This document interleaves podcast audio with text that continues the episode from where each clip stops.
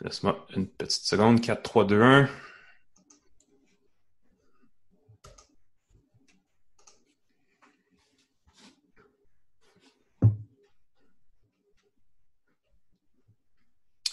Monsieur Forget, je crois que la fusée a décollé. La machine à espresso s'est mise à couler. Je ne sais pas comment le dire euh, en analogie autrement que comme ça, mais nous sommes en direct. Et si je me fie à mon très petit tableau de bord ici, tout semble fonctionner pour une tasse de tech. Huitième du nom, en tout cas pour la quatrième saison. Je pense qu'on a tous vu le panneau d'ouverture. Je pense qu'on peut passer en mode personne à personne. Monsieur Forget, bonjour. Bonjour, Monsieur McKenna, content de vous voir. Ben, pareillement, c'est une grosse semaine, ça s'est bien passé pour toi? Oui, je n'ai pas fait comme prévu un tour de Bixi électrique. À mon oui, on s'est ben oui, tu as raison. On aurait pu, hein, parce qu'on va en parler tout à l'heure avec Alexandre Taillefer, qui a récemment été nommé président du CA de Bixi Montréal. Euh, et qui euh, se positionne, c'est ça que je disais tantôt, avec, avec Taxelco qui faisait Théo Taxi, se positionne un peu comme un des, un des champions. Et il y a aussi une participation dans les. Euh, je sais plus si c'est encore autobus électrique Lyon, mais dans les véhicules électriques Lyon.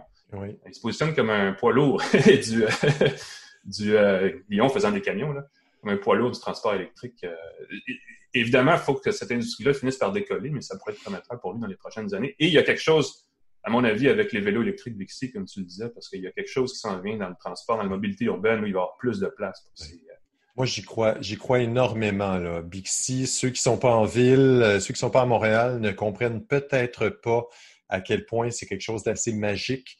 Euh, de pouvoir se déplacer rapidement d'un endroit à l'autre avec sa petite clé. Ça coûte 89 dollars par année, moins cher qu'un entretien annuel de vélo. Si on fait un mm-hmm. peu de vélo, remplacer un pneu, changer une roue, c'est plusieurs dizaines de dollars, sans compter le risque de se faire voler son vélo.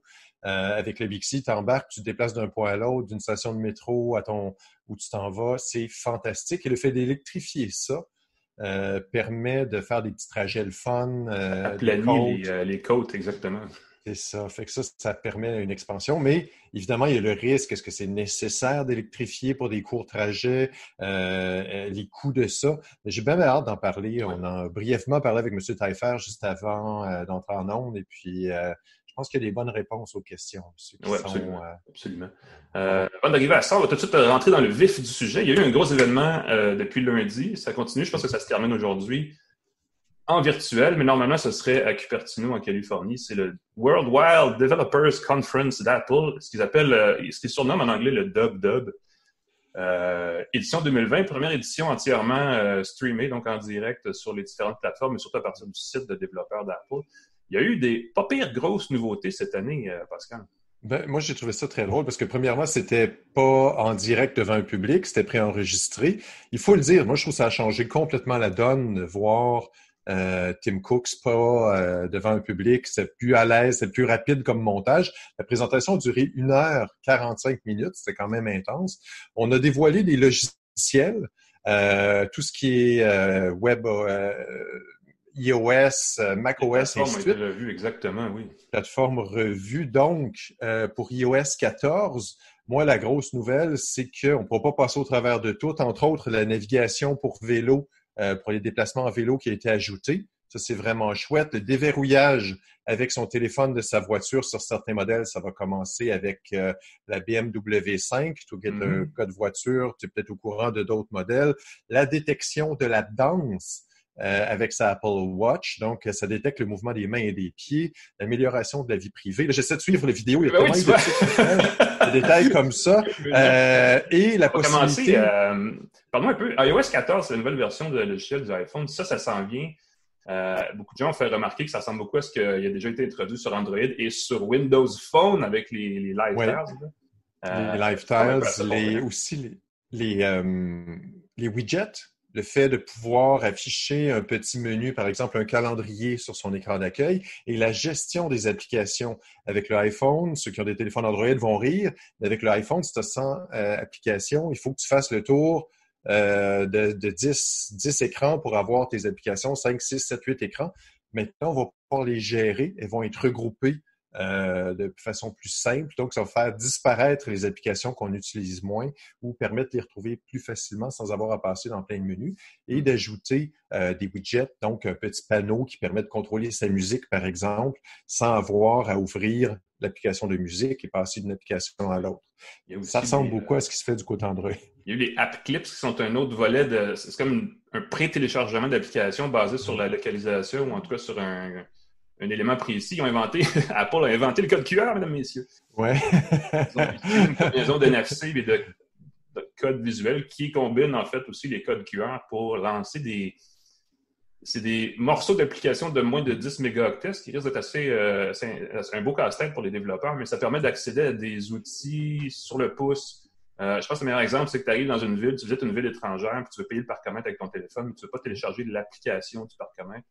Normalement, en tout cas, si c'est intégré à cette fonction-là, ça le permettrait. Ça ressemble un peu aux, euh, applications instantanées de Google où on ne peut pas télécharger toute l'application, mais quand même accéder à une fonction de la bébelle. Oui. écoute, c'est une belle idée, c'est une belle intégration. L'idée est chouette. Je pense que ce qui est le plus intéressant de cette affaire-là, c'est que euh, les applications instantanées d'Apple permettent de payer avec Apple Pay. Fait que pour le parcomètre, justement, ça, c'est la grande nuance. Au lieu d'avoir à s'inscrire, mm-hmm. tu télécharges une petite application, donc c'est sécuritaire, c'est pas une page web, tu peux conserver ton information. tu sais, des fois, tu, charges une, application sur une page web, ça disparaît. Euh, avec les applications instantanées, c'est comme si tu avais une application, mais qui disparaît quand on n'a plus besoin, mais tu peux payer ton parcomètre et continuer. Évidemment, il va falloir que les développeurs s'y mettent et travaillent là-dessus et fonctionnent, travaillent que pour Apple. Mm-hmm. Et cette notion-là d'application instantanée, même Huawei, dans sa dernière présentation, avait une fonction similaire qui permettait de créer des, mini-applications. Euh, c'est une nouvelle évolution et c'est pas juste Apple qui va le faire, mais d'intégrer euh, l'applicatif, disons-le comme ça, à des, situations très précises qui sont plus riches que juste une URL ou euh, un truc très, très vieux web, un peu d'une certaine façon. Dans la même veine, on en parlait, j'en ai parlé à la radio hier, avec l'outil de déverrouillage qui s'appelle CarKey. Oui. De déverrouiller et de démarrer sa BMW de série 5 millésimée 2021 euh, sans avoir une clé physique. C'est assez cool. Euh, ça, s'applique aussi à toutes les BMW qui vont être produites à partir de la fin juillet 2020. Donc, ça va être aussi plus large que ça. Là, la, série 5, c'est le modèle cité en exemple parce que c'est le premier du groupe. Euh, tu sais qu'Apple fait partie d'un consortium où à peu près tous les fabricants se trouvent, fabricants d'automobiles. Il y a Samsung, LG, il y en a d'autres aussi dans l'électronique. Il y a une norme pour ce genre de protocole. Donc, ah, c'est sûr que d'ici deux ans, toutes les voitures se déverrouillent avec un téléphone ou presque. Oui. Ah non, c'est quelque chose qui est incontournable d'utiliser son téléphone pour déverrouiller sa maison, son auto, euh, son vélo, euh, payer son métro. Il faut que ça se fasse. Là. C'est, euh, faut aller avant. Mais il faut que ce soit. Faut pas que ce soit un protocole propriétaire. Il faut pas que tu achètes. Si tu achètes une voiture Ford, ça te prend un téléphone Android. Si tu achètes un téléphone BMW, ça te prend un, téléphone Apple. Il faut, faut, faut, que faut que ça se parle. Il va avoir, euh, ben, si, le consortium, euh, oui, remplit sa mission, sinon ça va être effectivement une bonne, bonne façon d'enfermer les gens dans l'écosystème de produits. Tu as une clé sur ton iPhone, tu changes de téléphone, tu vas penser changer pour un nouvel iPhone. Tu changes d'auto. Tu changes d'auto, mais ça coûte un peu plus cher. c'est ça. Tu, changes de voiture. Ah, j'ai changé de téléphone, il faut que je change ma voiture. Ben, euh, non, non, faut que... logique commerciale derrière ça, c'est très certain. Mais Apple l'a fait, euh, c'est pas gêné pour le faire avec la prise. Il était parfait. C'est parti du consortium USB, euh, aurait pu utiliser USB-C. Mm-hmm. Ils ont développé leur prise propriétaire. Fait qu'est-ce qu'ils vont, est-ce qu'ils vont faire leur euh, protocole particulier? Ils font toujours, ils adoptent le standard plus quelque chose d'autre. Hein? Donc, c'est dans leurs habitudes. Ça va être assez. Hyundai, sur son Santa Fe 2020, avait déjà une solution de déverrouillage par téléphone. Donc, c'est pas, pas la première chose du genre. Mm. Évidemment, c'est un qui est très discuté parce que quand c'est Apple, c'est toujours un peu plus jasé. Euh, d'ailleurs, Apple a, posé fort sur un autre sujet, la confidentialité. Hein. on veut vraiment, euh, chez Apple, se positionner comme le protecteur des données, de, ou en tout cas de vie privée de, sa clientèle. Euh, ça prend plusieurs formes sur à peu près toutes les plateformes qui ont été présentées. Je pense que la cible non dite, c'est Google et Facebook et peut-être Amazon aussi, parce que ce qu'on veut, c'est qu'on veut surtout couper le pistage euh, non apparent, soit dans les régies publicitaires, dans les applications ou sur le web. Euh, et ça, ça s'en vient assez, ça va se corser parce qu'en réaction à ça, tout le temps, Google propose ses propres mesures sur sa plateforme Android et sur son, son browser, sur son, navigateur Chrome. Donc, je pense que ça, c'est un mouvement dans la bonne direction. Euh, il y a quelque chose qui, moi, à mon avis, ma crainte, c'est que, par exemple, ils ont présenté ce qu'ils appelaient comme des, comme un étiquetage sur les aliments, là, où tu as comme la teneur en lucide. L'étiquette nutritionnelle, euh, qu'est-ce que, qu'est-ce que l'application euh, utilise comme permission. Exact. Dans un panneau clair? C'est une belle façon de présenter l'information. Je trouve que c'est le fun que Exactement. les, mais comme tout le reste, je pense qu'il y a une surinformation ou une surabondance de données que les gens vont juste comme passer par-dessus. Ça va finir par Évidemment, il y a deux niveaux d'affichage. Il y a un affichage rapide, genre voici ce que ça fait. Et là, tu, peux aller dans la profondeur sur chacun des détails, mais comme bien des choses, n'est-ce pas, comme les licences d'utilisateurs sur les logiciels et les, produits qu'on achète qui font 36 pages et qui sont écrits en petits caractères. Je pense qu'à un moment donné, on fait juste comme Ah, on passe par-dessus. Euh, j'ai hâte de voir savoir l'effet escompté, ça, effectivement. Et là, juste de savoir que, par exemple, une application de calculatrice utilise ta caméra, ta localisation. Ton téléphone, tes textos, ouais peut-être quelque chose de louche dans cette application-là. Euh, en même temps, ben c'est, hmm. Il y a beaucoup d'applications, c'est pas évident. Par exemple, la localisation, parfois, c'est des applications qui utilisent Bluetooth. Tu n'as pas le choix, comme diffuser ton, ton, ton Bluetooth te localise. Euh, tu n'as pas le choix d'accorder la localisation à des lecteurs de musique, euh, même si ce n'est pas nécessairement pour des, des, des raisons sur, euh, sur toute cette notion de confidentialité-là, chez Apple, j'ai assez confiance pour une simple raison. La personne en charge, c'est un ancien de Facebook qui a, été, euh, qui a quitté Facebook parce qu'il il voulait trop protéger les données des, utilisateurs Facebook. Donc, je pense que c'est quelqu'un qui a, qui a, un souci de se rendre jusqu'au bout de ses idées là-dessus. Donc, ça risque d'être effectif, au moins minimalement, mais un peu plus que ce qu'on retrouve ailleurs, peut-être par rapport. Ah, c'est une belle approche. L'autre chose qu'on va vérifier, l'autre chose, je sais pas, euh, on peut se passer à la Apple Watch qui va enfin avoir le suivi du sommeil. Données de sommeil.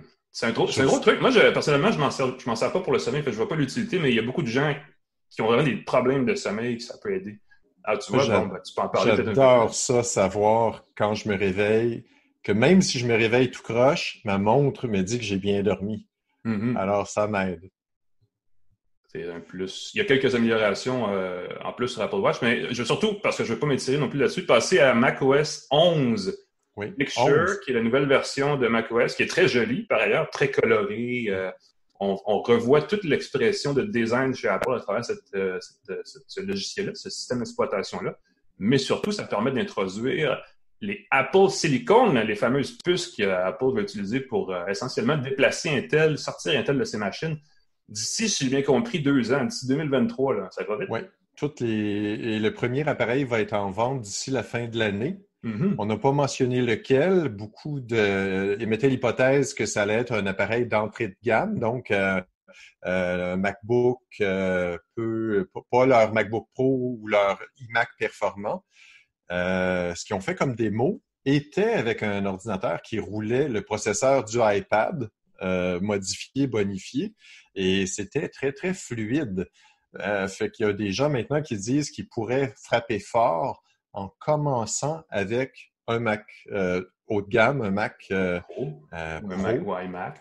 évidemment, c'est de faire la, à performance égale, d'avoir des profils plus minces ou effectivement avoir plus de, puissance. Ça va être assez intéressant. Et ça, ça pourrait faire mal parce que si le nouveau MacBook Pro ou le Mac Pro a un processeur Apple Silicon et torche, je me permets d'utiliser l'expression, ben, ça, ça, va, ça va bien. Rentre au poste ça va rassurer ceux qui vont acheter un processeur euh, moins costaud mm-hmm. pour un usage de tous les jours. Ça va être plus cassé. On sait que les performances du iPad sont déjà très, très, très impressionnantes et supérieures à celles de beaucoup d'ordinateurs.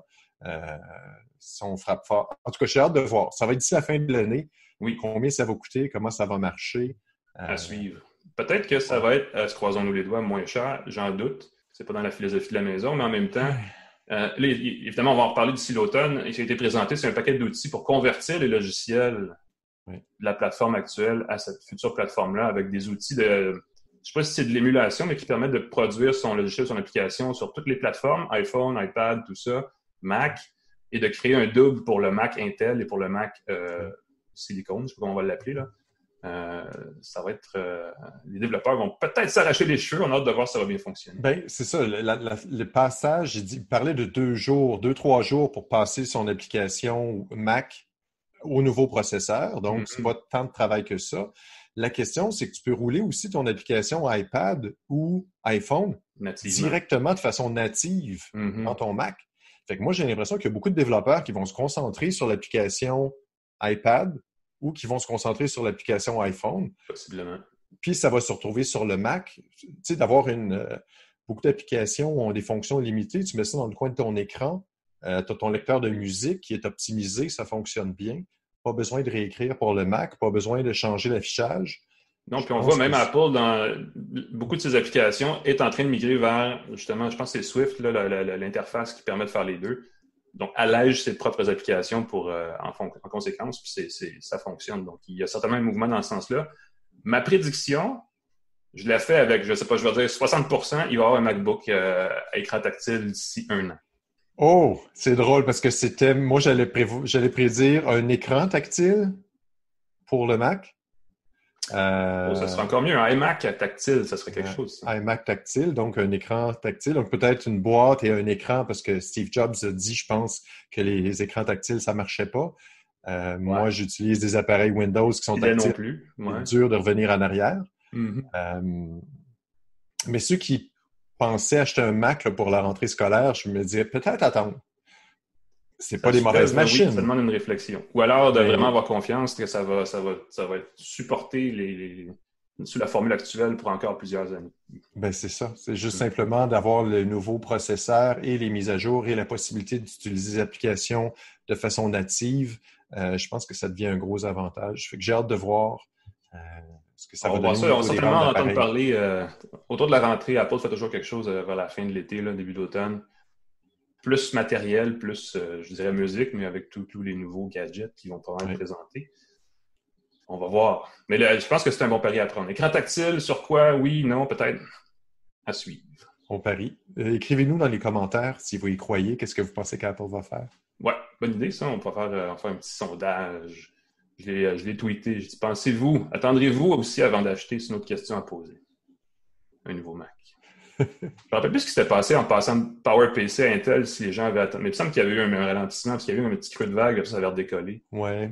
Euh, mais c'était, euh, c'est ça, puis ça avait été long avant. C'est ça, les logiciels étaient rapidement compatibles, mais qu'ils soient optimisés au nouveau processeur, ça, ça avait été euh, un petit, une petite.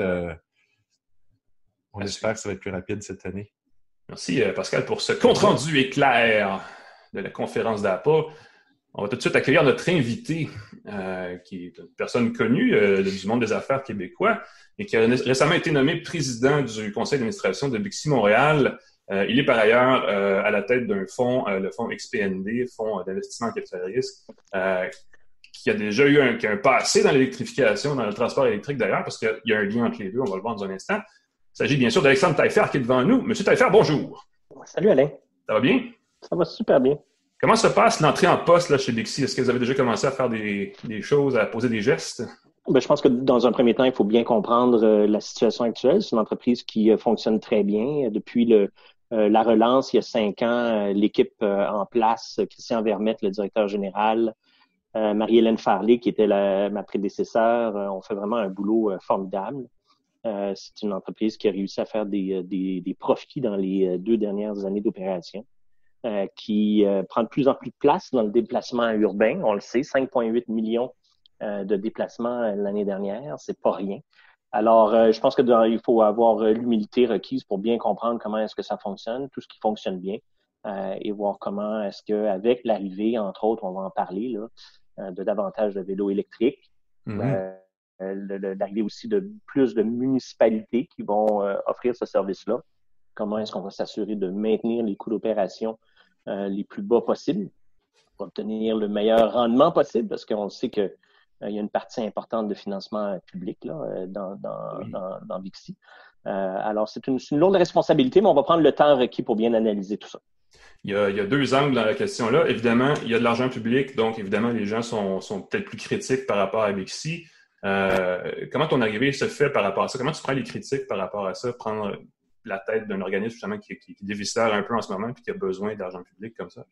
C'est-à-dire qu'il faut faire attention, le, comment est-ce qu'on calcule aujourd'hui la rentabilité de Bixi? Bixi fait partie de, du cocktail transport de la même façon que euh, la STM, euh, la RTM euh, l'est aujourd'hui. C'est-à-dire que il y a un coût public, mais ce que les gens ne comprennent pas, c'est à quel point est-ce que les infrastructures routières, les infrastructures routières nous coûtent beaucoup plus cher que les ce qu'on paye comme immatriculation. Tu sais, quand tu as une immatriculation de ta voiture, tu couvres même pas les coûts de santé reliés aux mm. accidents.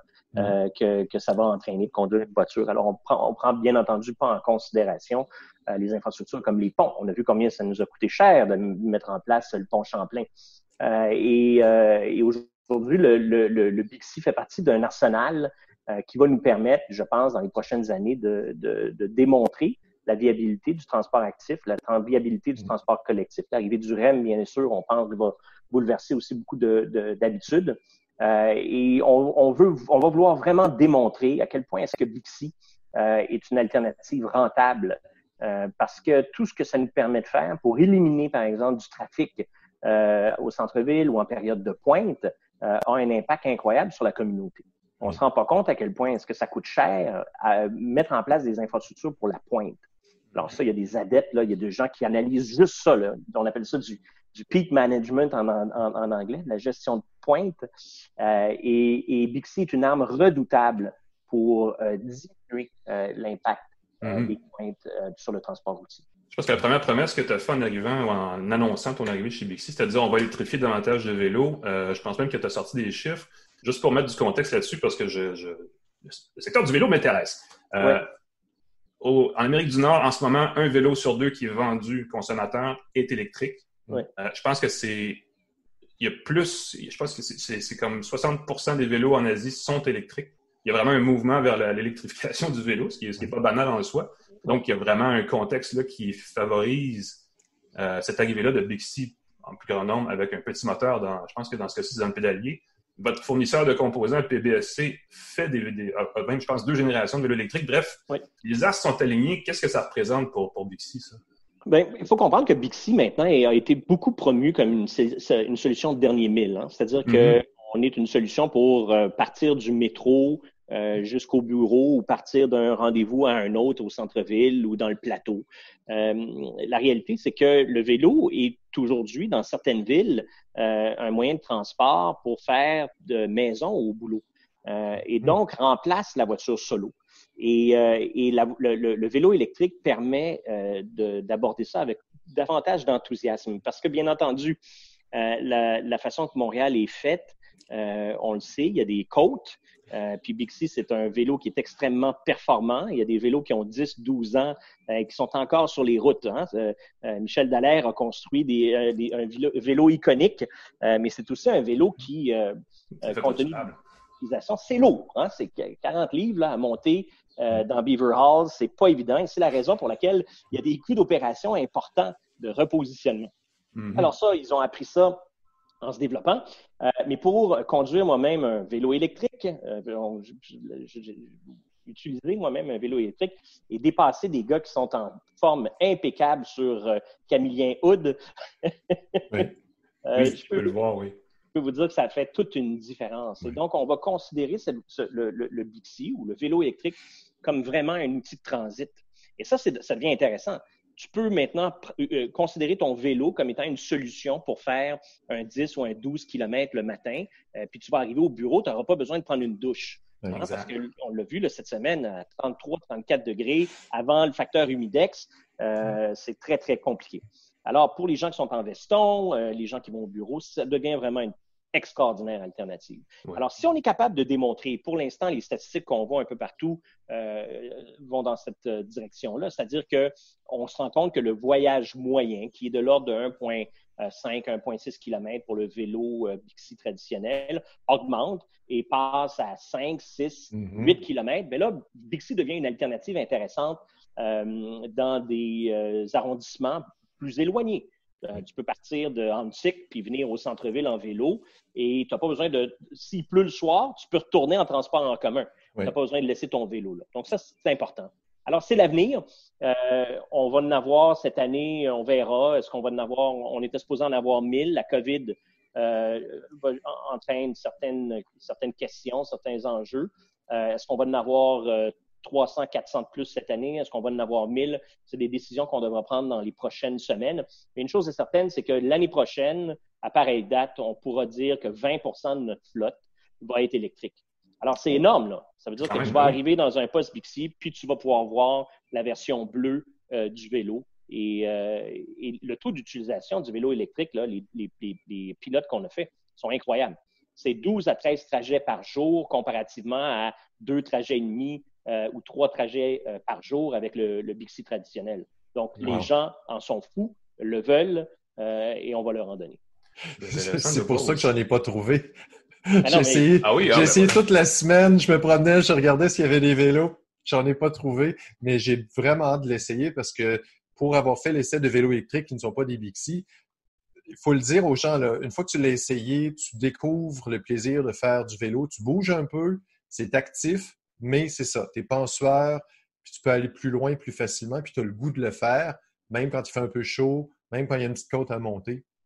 Ce, qui va être bon, c'est que ton rythme cardiaque va, en fonction du niveau d'athlétisme que vous avez, moi, là, c'est correct, là. Donc, je, roule à peu près à 120 battements par minute sur mon Bixi électrique. Euh, mais si je suis avec mon vélo, euh, puis je monte Camillien Hood, c'est 210, puis j'ai une chance sur deux de faire un arrêt cardiaque. Alors, 210, c'est beaucoup. c'est beaucoup. Ben, c'est ça.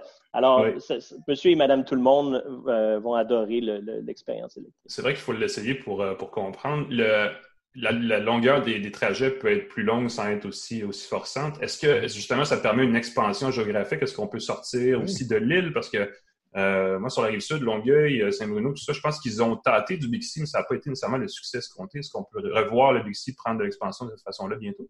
Oui, mais on le voit là, par exemple, à Laval, euh, ils ont beaucoup d'installations électriques. Euh, euh, à Longueuil, ils en ont également, mais c'est basé près, par exemple, des stations de métro. Oui, mm-hmm. on va voir un agrandissement. Maintenant, il y a tous les enjeux de financement reliés à l'opération de Dixie. La Ville de Montréal en assume une partie importante. Alors, on, petit à petit, on convainc les autres municipalités d'entrer dans le financement global de tout ça. Et on pourra avoir des discussions aussi, bien entendu, euh, avec le MTQ. Je pense que euh, l'avenir pour nous, c'est vraiment de faire partie euh, intégrante du cocktail transport. et on peut rêver, par exemple, à, une carte opus qui fournira un accès à Bixi de façon intégrée, parce que ça fait partie de l'arme qu'une municipalité qui se respecte, qui veut rentrer dans, dans, le 21e siècle de plein pied, doit mettre en place. Oui, ça fait partie du cocktail urbain d'avoir cette solution de mobilité. Je pense que le terme, c'est mobilité multimodale où on peut Exactement. Donc, c'est exactement. On parle de part, modale. Euh, puis on le voit, en fait, même l'hiver, la part modale du vélo est en explosion. Euh, depuis les cinq dernières années, il y a 160% de croissance de la mm-hmm. part modale du vélo en hiver, même au mois de janvier puis au mois de février. Un peu moins à ces moments-là.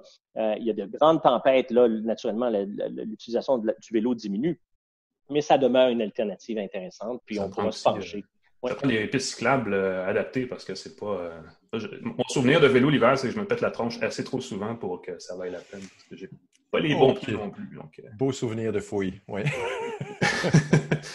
là, du vélo, là, le transport électrique, c'est un gros truc. Je pense que le gouvernement, même le gouvernement québécois, a comme des ambitions incroyables. dans, dans, le contexte de XPND Capital, qui est ton fonds d'investissement, tu as aussi une participation dans Lyon, dans, je ne sais pas si ça s'appelle encore Autobus électrique Lyon, mais c'est la compagnie qui fabrique euh, de Saint-Jérôme qui fabrique des autobus et aussi des camions de classe 8, donc des camions, des gros véhicules. Euh, ça, ça va se concrétiser. Est-ce qu'on le voit, le transport électrique, c'est quelque chose qui va arriver? Il me semble que ça fait 10 ans qu'on dit que ça s'en vient.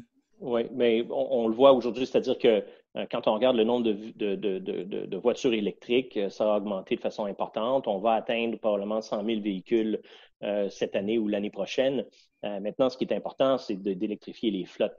Euh, là où il y a le plus de consommation de pétrole, c'est dans le transport euh, de marchandises, c'est dans le transport en commun, et c'est là qu'il faut qu'on mette des efforts pour atteindre nos objectifs de diminution du GES, mais également nos objectifs de diminution des coûts d'opération. Parce que ce qui est mm. formidable là-dedans, c'est que l'électricité, particulièrement au Québec, d'abord, on, on, produit une électricité qui est 100% verte. Deuxièmement, le coût d'opération pour un véhicule électrique, quand on roule beaucoup, euh, rend un achat de ce type de véhicule-là extrêmement rentable. Euh, en fait, le, retour sur investissement euh, est, probablement de l'ordre de quatre ans avec un, camion électrique. Alors, c'est très, très rapide. Alors, quand, tu as commencé à payer ça, puis en plus de ça, c'est des moteurs qui durent un million d'années. pardon, un million de kilomètres. Ça, c'est le vendeur en moi. là. C'est mieux qu'un iPhone, hein?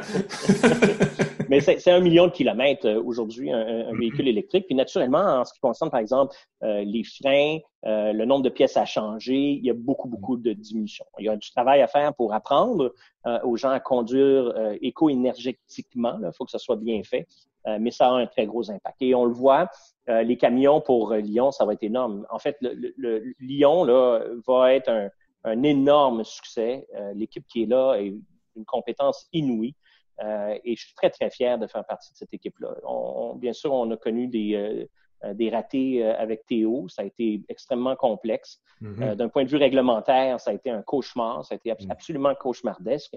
mais je suis convaincu aujourd'hui encore, plus que, que, que, jamais, de la pertinence d'électrifier des flottes comme les taxis, mais naturellement comme les camions. Alors ça, vous allez voir ça, ça va apparaître très, très rapidement. En l'espace de cinq ans, il va y avoir un, changement majeur euh, sur les stratégies d'approvisionnement des, euh, flottes euh, importantes. Je ne sais pas si, je sais pas si ce que tu en penses? Il y a un an ou deux, il y a une compagnie à Laval qui s'appelle Nordressa qui convertissait des petits véhicules commerciaux à l'électrification qui était racheté par un géant américain. Oui. il, y a, il y a une volonté, mais je ne sais pas si à quel point elle est forte de créer une industrie du transport électrique au Québec mais il y a toujours cette espèce de d'ombre en arrière de, de, marché américain, compagnie américaine qui vient racheter. Euh, est-ce que Lyon a une stratégie ou une vision par rapport à ça? Comment tu vois ça? Est-ce qu'on va avoir une industrie vraiment autonome au Québec de transport électrique grâce à ce mouvement-là? Et vu les, vu Hydro-Québec et tout, ce qu'on possède à ce niveau-là? Ben, tu fais bien de mentionner Hydro-Québec parce que euh, c'est incroyable à quel point est-ce qu'on est assis sur quand on parle de on, on parle d'Hydro-Québec, ça nous appartient, c'est extraordinaire. Euh, on est assis sur euh, des brevets fondamentaux au niveau de la motorisation, mais aussi des batteries. Il y a un mm-hmm. type euh, qui s'appelle Karim Zaghib, euh, qui est le responsable de l'IREC euh, chez Hydro-Québec. c'est une des cinq ou six sommités mondiales en batterie. et moi, j'ai vu des, choses qui sont en développement chez Hydro-Québec qui sont spectaculaires. Alors, est-ce qu'on va être capable de réellement créer une chaîne complète en partant du lithium et en allant jusqu'à des véhicules? Oui, on est en train de le faire, cette cible-là. Euh, le gouvernement a annoncé dans le passé sa volonté de se positionner dans la batterie. Euh, je pense que c'est une très bonne approche, une très bonne stratégie. Maintenant, euh, un des grands enjeux au Québec, c'est de conserver nos, nos licornes. C'est d'être capable de... et, donc, je te dirais que les actionnaires qui sont, qui sont chez Lyon n'écoutent pas le chant des sirènes et le chant des sirènes se fait aller de plus en plus euh, parce qu'on a, on a vraiment, on, on a deux ans d'avance sur notre compétition euh, complète là, en Amérique du Nord. C'est spectaculaire, cette entreprise-là.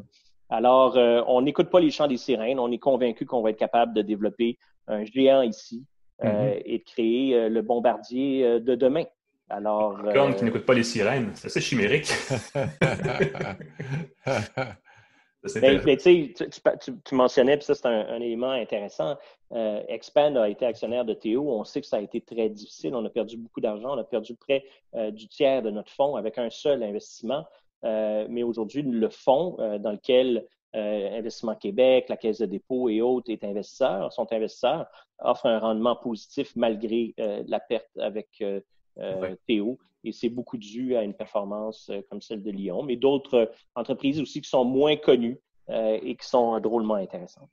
Ben, je vais te demander, effectivement, avec Théo, ça, a été, ça s'est un peu mal terminé, mais est-ce que, le fait que justement, bon, le fond se, porte bien malgré tout, tout ça, est-ce que ça t'aide à un peu absorber les critiques? Parce qu'évidemment, c'est une personnalité très en vue, les gens réagissent souvent négativement quand il y a l'aide du public et tout le kit. Comment, comment tu gères ça? Bon, je, te dirais que les chiens aboient, la caravane passe. Là, faut pas, euh, euh, faut pas trop s'en faire. Regarde, on a, on, a euh, malheureusement un petit côté judéo-chrétien où, oui, petit à petit, les gens d'affaires sont de plus en plus acceptés dans notre société, mais il faut pas qu'ils fassent trop d'argent. Puis, si jamais ils perdent de l'argent, ben c'est des parias. On a vu mm. historiquement comment est-ce que le Québec a traité ces entrepreneurs qui ont connu des échecs, alors qu'il y a des endroits où, sans les célébrer, euh, on comprend à quel point est-ce que ce genre de cicatrice-là euh, développe des, euh, des, compétences euh, des réflexes euh, qui sont très importants. Bill Gates a souvent dit, moi j'aime m'entourer de gens qui ont connu des échecs parce que l'expertise, l'expérience qu'ils vont avoir développée vont pouvoir, va pouvoir être utile à Microsoft. Ces réflexes-là, il n'y a rien comme mettre sa main sur le feu d'un poêle pour savoir que euh, c'est peut-être pas une bonne idée de le faire une seconde Donc, vous avez beaucoup appris, vous vous êtes beaucoup mis la main sur le feu au cours des dernières. Euh, regarde, moi, je, dis souvent aux gens de s'entourer de, des gens qui ont le plus de cicatrices possible. Euh, et, ça tombe bien, moi, j'en ai, j'en ai encore quelques-unes qui sont ouvertes. j'en ai plusieurs refermées, puis ça se peut qu'il y ait encore un ou deux couteaux dans le dos. Alors, d'après moi, c'est toutes des bonnes, c'est toutes des bonnes expertises. Fait que vous n'êtes pas masochiste. Ben, sans être masochiste. Euh, Parce que si vous aimez trop ça, vous mettre dans l'eau chaude. Oui. Sans être masochiste, il faut comprendre, mon rôle chez Bixi, c'est un rôle euh, de président du conseil, comme je le suis au Musée d'art contemporain de Montréal depuis euh, sept ans. c'est pas moi qui va mettre en place les stratégies opérationnelles. Alors, soyez rassurés, il y a une équipe de management qui est de très, très grand talent qui est là également. Et mm-hmm. je me permets de, de, de, regarder en cherchant, euh, en préparant l'émission, j'ai cherché le site d'Alexandre Taillefer et je suis tombé sur alexandretaillefer.com. Et vous parlez de, de, gens qui, qui de, détracteurs et je me c'est pas votre site. Il est écrit Alexandre Taillefer, site officiel. C'est un super beau site, très professionnel. c'est la première fois qu'on me la pose, celle-là. Euh, j'ai une petite idée qui a fait ça. Euh, euh, disons que je ne suis pas très. je suis pas très aimé, particulièrement de, de, certains, je dirais, courants économiques, là, un peu plus à droite que je le suis. Euh, il y a des gens qui s'en sont donnés euh, à cœur joie, mais si ça leur fait plaisir, tant mieux. Euh, non, non, mais je, pose la question parce que ce, qui m'a surpris, c'est que je regardais le, site, puis je voyais des articles critiques, des articles qui remettaient, qui disaient Alexandre Taillefer à Bixi, une nomination qui a créé des remous. Et je me dis, c'est un article du Journal de Montréal. Ben, je me dis, OK, c'est honnête de partager ce genre d'article-là. Mais je me rends compte que c'est pas vous du tout. En bas du site, en tout petit, il est écrit Ce site est à vendre. Et, euh, puis vous remarquez qu'il n'y a pas. Y a pas... non, je me, je leur mettrai pas 50 pièces dans les poches. Euh, mais mais, mais, le, mais tu sais, ce que vous verrez là-dessus, il n'y a pas grand-chose qui va parler des, euh, des bons coups. C'est facile de, de parler des, des échecs. Euh, mais il y a d'autres éléments, bien entendu. Tu sais, ça fait 25 ans que je suis en affaires euh, sur, euh, je sais pas moi, une vingtaine d'entreprises dans lesquelles j'ai été impliqué. j'ai été impliqué directement dans la création de 2000 emplois au Québec. c'est difficile de frapper 1000. et, et, c'est rare qu'on s'en prend à des joueurs de hockey qui frappent 800 ou qui frappent 700. Mais malheureusement, chez les hommes d'affaires, c'est un peu plus compliqué. Mais moi, je reviens, juste sur, je reviens juste sur la question de si quelqu'un avait un site qui s'appelait pascalforgette.com, puis qui faisait juste relever les, moments où j'ai bafouillé à la télé, à la radio, les coquilles que j'ai fait sur mon site, je serais pas content. J'essaierais de faire quelque Avez-vous pensé faire quelque chose? Il y, a un principe dans la, il y a un principe dans la loi qui est, qui est, qui est important, le principe de le droit de satire, le droit de caricature. Euh, ça fait partie de la liberté d'expression. Ils ont réussi à mettre la main sur euh, mon nom. Il aurait pu mettre alexandre.net. Euh, ils payent de l'argent pour être en mesure de sortir numéro un dans les engins de recherche. Euh, regardez, moi, j'ai d'autres choses à faire que, d'essayer de, me battre contre ça. Mm-hmm. Euh, et comme je vous dis, on, verra euh, quand la, danse arrêtera, quand, quand dans les chaises musicales, il y a toujours quelqu'un qui reste assis à la fin. On verra bien où ils seront assis, euh, ces gens-là. C'est plus facile de critiquer les mauvais coups, de critiquer les échecs et de trouver les, les bébites quand on ne s'engage pas nécessairement dans, dans, les modes solutions. Je voulais parler un peu de Mishmash parce que euh, ça, c'est la, portion média. C'est un organisme, c'est une entreprise qui, a, euh, qui est dans les médias. Les médias passent un dur moment en ce moment. Euh, on l'a vu avec le magazine Voir. Il y a quand même du positif. Je pense que l'actualité, entre autres, s'en sort plutôt bien. Donc, il y a, quoi? Il y a des lueurs d'espoir dans les médias aussi? Bien, ça, va être très compliqué, la question médiatique. On le voit, l'exode des, des, annonceurs est très, très important. Euh, dans les derniers mois, bon, avec le panier bleu, avec une prise de conscience de l'importance de l'achat local, de l'importance de soutenir les entreprises d'ici, on sent un certain retour de certains annonceurs. je pourrais critiquer très longtemps le, l'apparence d'efficacité qui est qu'a amené aujourd'hui un Google ou un Facebook. Ils ont été particulièrement bons à fournir des outils euh, pour calculer le nombre de clics, calculer le nombre de visiteurs. Euh, mais je vous dirais que on, se rend compte, puis il y a des médias qui l'ont fait, il y a des annonceurs qui l'ont fait, qui ont mis de l'argent dans les médias locaux, puis qui obtiennent des résultats similaires. Euh, maintenant, il va falloir, je pense, continuer à, prendre conscience de ça. Les programmes de subvention offerts aux médias vont permettre d'en sauver quelques-uns, mais on est tous dans une situation complexe. On le voit avec la presse, on le voit euh, également, je pense, avec tout le groupe de Québécois, s'il n'y avait pas euh, Vidéotron aujourd'hui pour être capable de les soutenir financièrement, ce serait euh, beaucoup plus euh, difficile. Mm-hmm. Alors, les médias, c'est compliqué, mais l'actualité, je dois vous dire que on est plutôt fiers de ça. voir, faut comprendre, était financé en grande partie par des restaurants, par des salles de spectacle. Il se trouve que c'est eux qui ont disparu et qui ne seront pas là pour probablement les mois à venir. Donc, c'était très difficile. Euh, c'est une décision qui a été complexe, mais il faut comprendre, on avait quelques personnes euh, chez Voir, alors qu'on a des vingt, une vingtaine de personnes euh, à l'actualité. Charles Grandmont fait un travail et, toute l'équipe fait un travail phénoménal. Bien oui. L'électorat est en croissance, nos revenus sont en croissance, les abonnements sont en croissance et on a gagné la semaine dernière, il y a deux semaines, le titre de magazine canadien de l'année. C'est pas rien. Mm. Alors, on est très, très fiers de ça. Et ça ne figurait pas sur le site alexandretaifer.com. Mais c'est plus traditionnel. Ah, c'est intéressant. Qu'est-ce euh, est-ce qu'il y a des nouveautés à attendre à part l'électrification chez Bixis? Quelque chose qui s'en vient? Qu'est-ce qu'on, qu'est-ce qu'on va voir cet été? Ah, je, dirais dans les prochains, dans les prochaines années, les, secteurs qui m'intéressent, euh, le secteur énergétique m'intéresse encore énormément. Euh, donc, le transport électrique est très intéressant, mais le storage d'énergie euh, est appelé à connaître une croissance fulgurante. Euh, naturellement, avec l'arrivée de tout ce qui est création d'énergie renouvelable, l'éolien et le solaire, c'est très bien, mais c'est pas des énergies de pointe. Mm-hmm. on parlait de pointe tout à l'heure au niveau du trafic, il y a une pointe, bien entendu, en énergie. donc, le storage d'énergie pour permettre de rendre l'énergie éolienne et solaire euh, en énergie de base ou en énergie de pointe, ça va être un changement drastique, drastique dans le monde énergétique. Donc ça, c'est vraiment un secteur qui m'intéresse. Et je dirais que l'autre secteur, c'est l'agriculture, euh, l'agroalimentaire. c'est un ah secteur pour lequel j'ai une passion euh, dévorante. Euh, et, et, donc, il n'est pas interdit de penser qu'on puisse faire des investissements dans ce secteur-là aussi. Il fallait inviter en même temps qu'il y a deux semaines, on a eu Talisium qui, fait, qui veut justement révolutionner un petit peu la façon de s'approvisionner les, les produits locaux, en fait, à travers une solution numérique. Donc, Oui, mais naturellement, l'autonomie agroalimentaire va être importante. Mm-hmm. et avec l'arrivée de solutions qui existent tant en termes énergétiques, en termes d'éclairage, euh, ça va être appelé à, bouleverser notre façon de faire.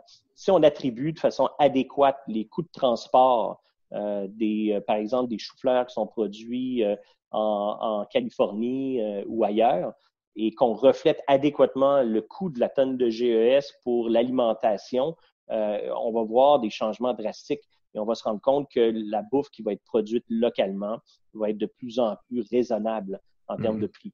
Euh, on, a tout un défi. On, a pris la décision, qui était une bonne décision, euh, de supporter des petites fermes.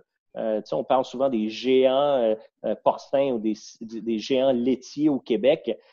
C'est des pygmées par rapport à une ferme moyenne aux États-Unis. et c'était probablement la bonne façon de faire. Comment est-ce qu'on va être en mesure de les aider à améliorer leur productivité, à améliorer leur disponibilité, d'avoir deux, trois, quatre récoltes par année, euh, ce qui est euh, le cas dans certains types euh, d'agriculture, mais encore trop peu répandu comparativement, par exemple, à, des endroits comme le Mexique, qui peuvent avoir deux, trois récoltes par année. C'est mhm. incroyable. C'est vrai. Pascal, il y a la solution, on va mettre des antennes 5G sur les vaches. C'est ça qu'il dit l'autre jour. tant qu'on les vaccine, et que Bill Gates soit capable, de, soit capable de savoir où elles sont en tout temps, ça va bien se passer.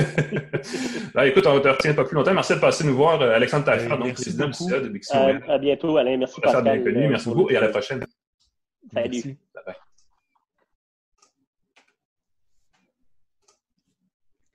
J'ai pas encore trouvé le, la façon de ne pas avoir l'air de, de, à gauche et à droite pour euh, reconfigurer notre, notre, notre, balado quand ça arrive. Mais... Moi, j'ai juste envie de faire un tour de Bixi électrique maintenant.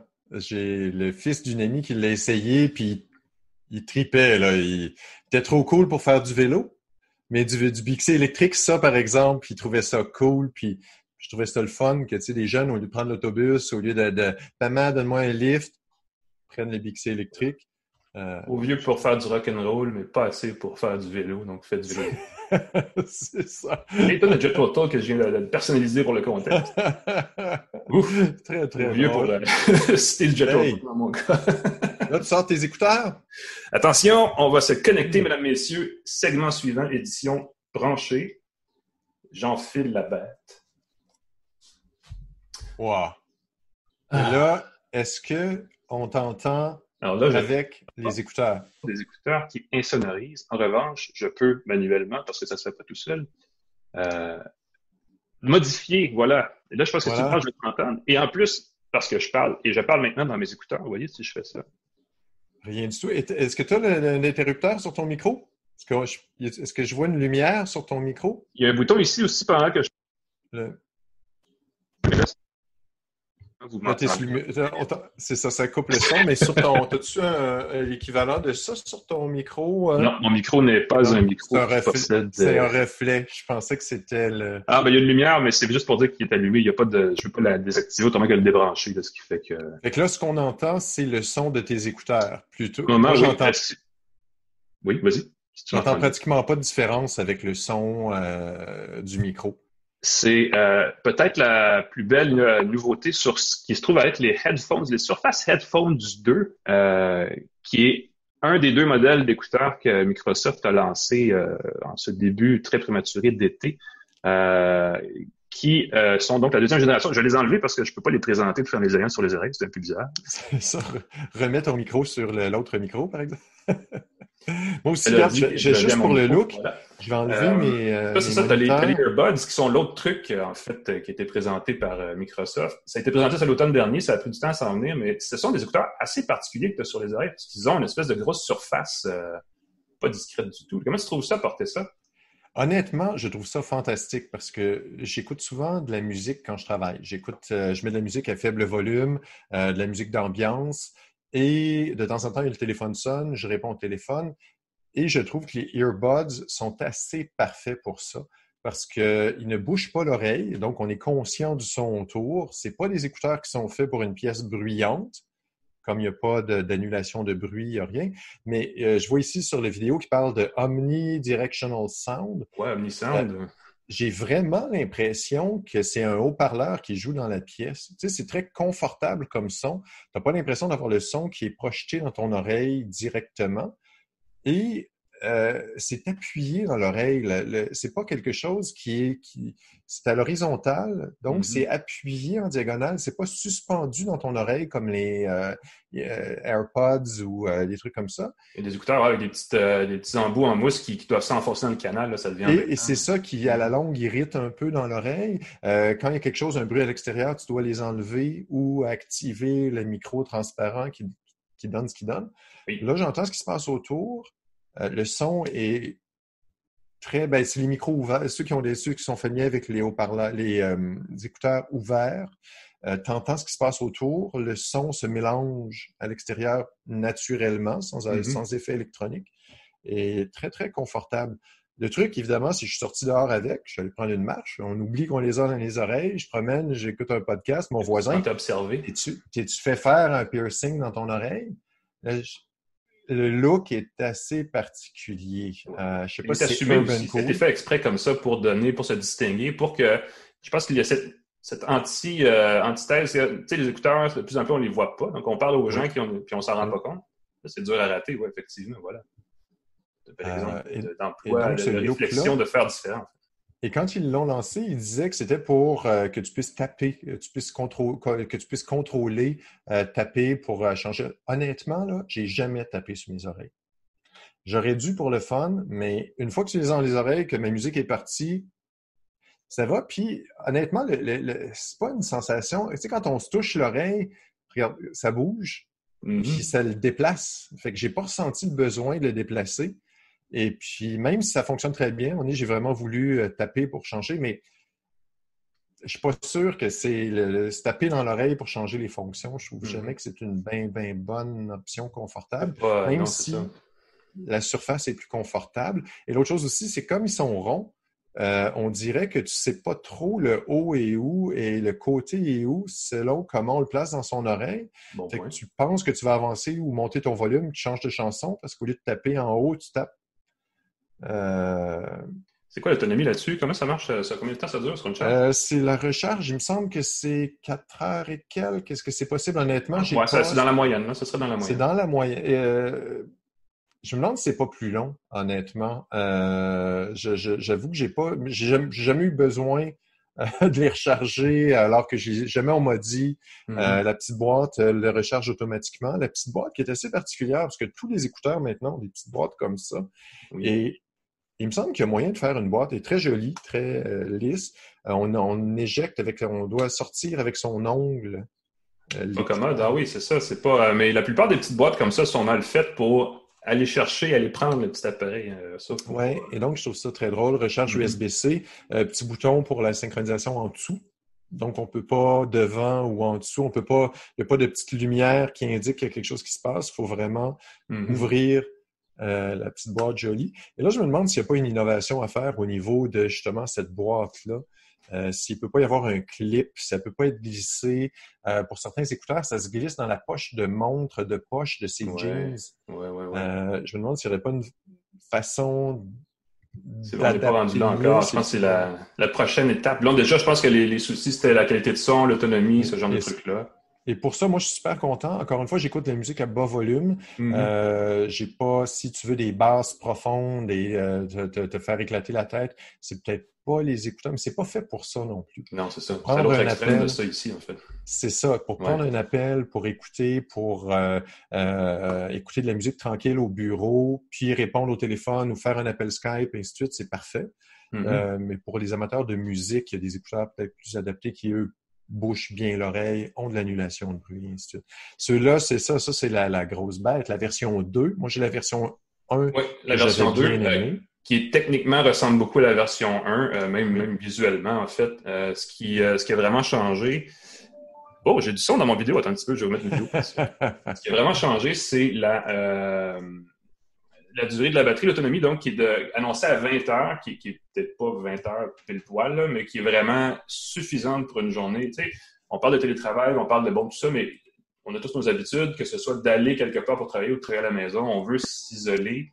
Et là-dessus, Microsoft a mis le doigt avec la première génération de headphones en disant, ben nous, ce qu'on crée, c'est comme une espèce de bureau, ou peu importe où vous soyez, parce que vous avez les écouteurs, la sonorisation rentre, on est rendu avec 13 euh, niveaux d'insonorisation sur, euh, sur cette euh, version-ci. bon, évidemment, la surface tactile est sur les côtés. Ce qui, est le fun, c'est qu'ils ont pris le temps de réfléchir à la conception. Ils n'ont pas juste fait les mêmes écouteurs que Sony ou que Bose. la molette sur les côtés permet d'ajuster le volume, permet d'ajuster d'une façon super naturelle, super intuitive. Oui. Et en plus, il y a une petite surface tactile qui, peut être utilisée ou pas. C'est très simple, c'est une table, deux tables, trois tables ça permet de faire certaines choses. Faut, évidemment, il faut avoir juste une paire d'écouteurs et puis les maîtriser, parce que deux tapes, ça répond, trois tapes, ça raccroche. Il y a des choses comme ça quand on prend les appels. Et on le vu pas. Euh, le son du micro, qui est toujours l'affaire qui tue dans ces appareils-là, parce que même les gros écouteurs comme ça, jusqu'avant ceux-là, moi, j'en avais pas ici que j'utilisais dans des appels conférences ou dans des, euh, des Zooms comme ça qu'on fait dans, pour des conférences ailleurs que dans, le cas qui nous, concerne en ce moment. Ben, ceux-là fonctionnent enfin euh, bien avec le micro. Il euh, n'y a pas de gêne, il n'y a pas de malaise de les utiliser puis de parler. Puis tout ça, c'est juste que là, on se promène dans la rue puis on parle fort avec des écouteurs comme ça, puis on a l'air un peu zinzin. Mais ça, c'est comme un autre sujet. Dans un contexte de travail, ça se jumelle évidemment aux appareils de Microsoft, à tout ce qui est Windows, euh, Android et les produits Apple aussi sans problème.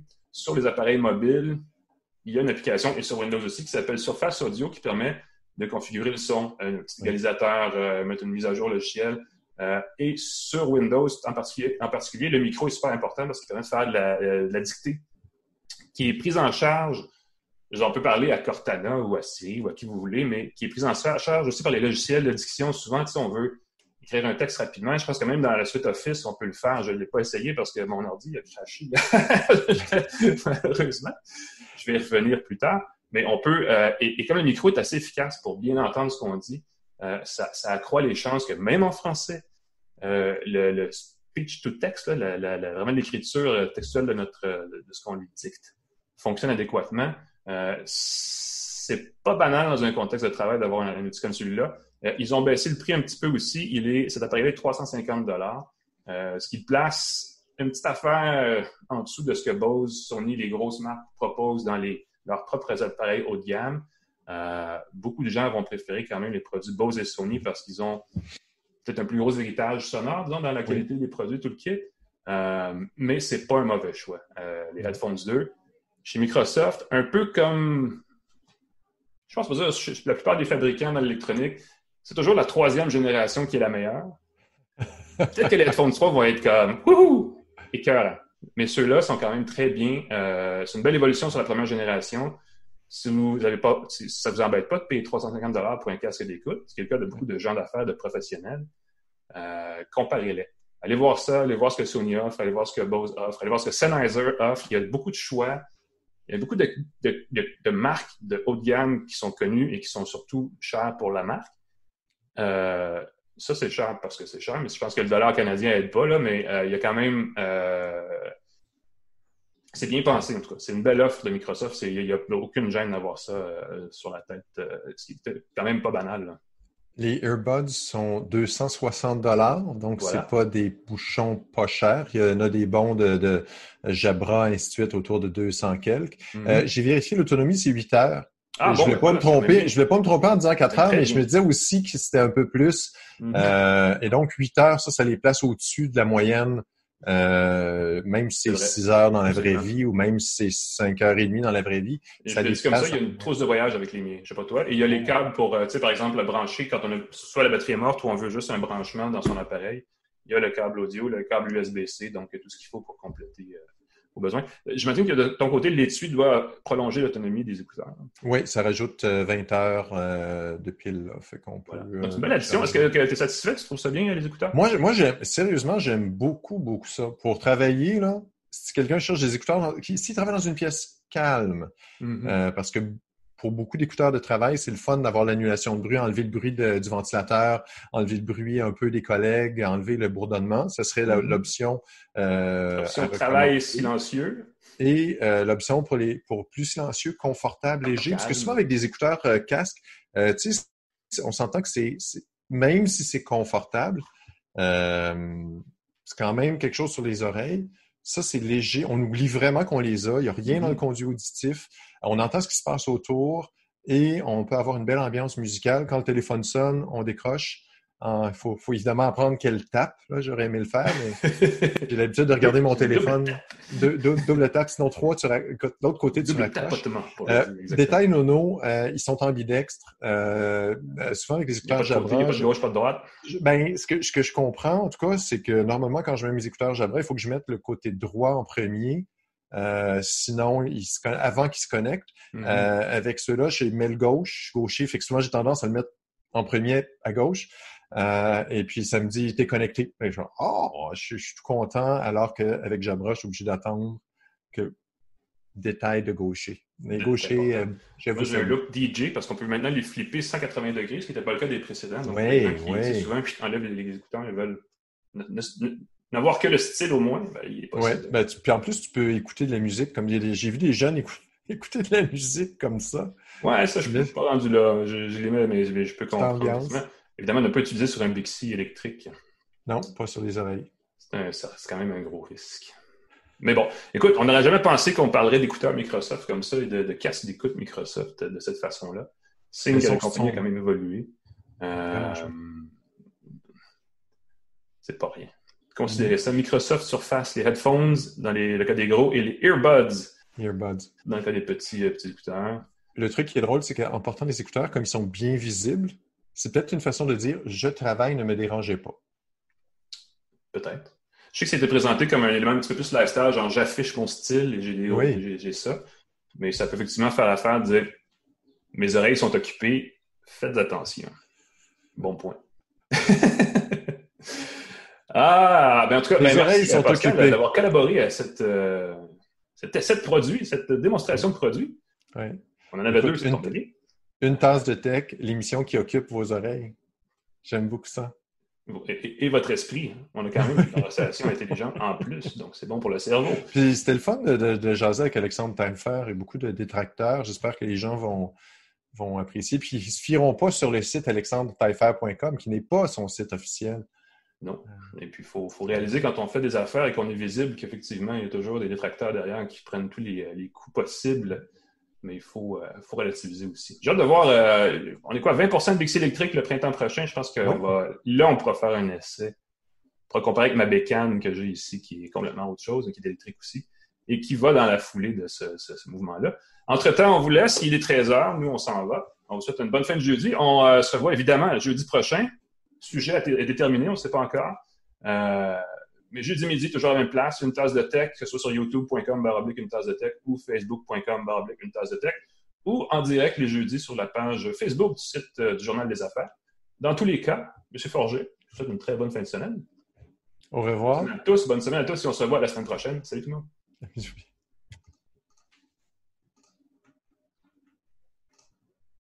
Hmm.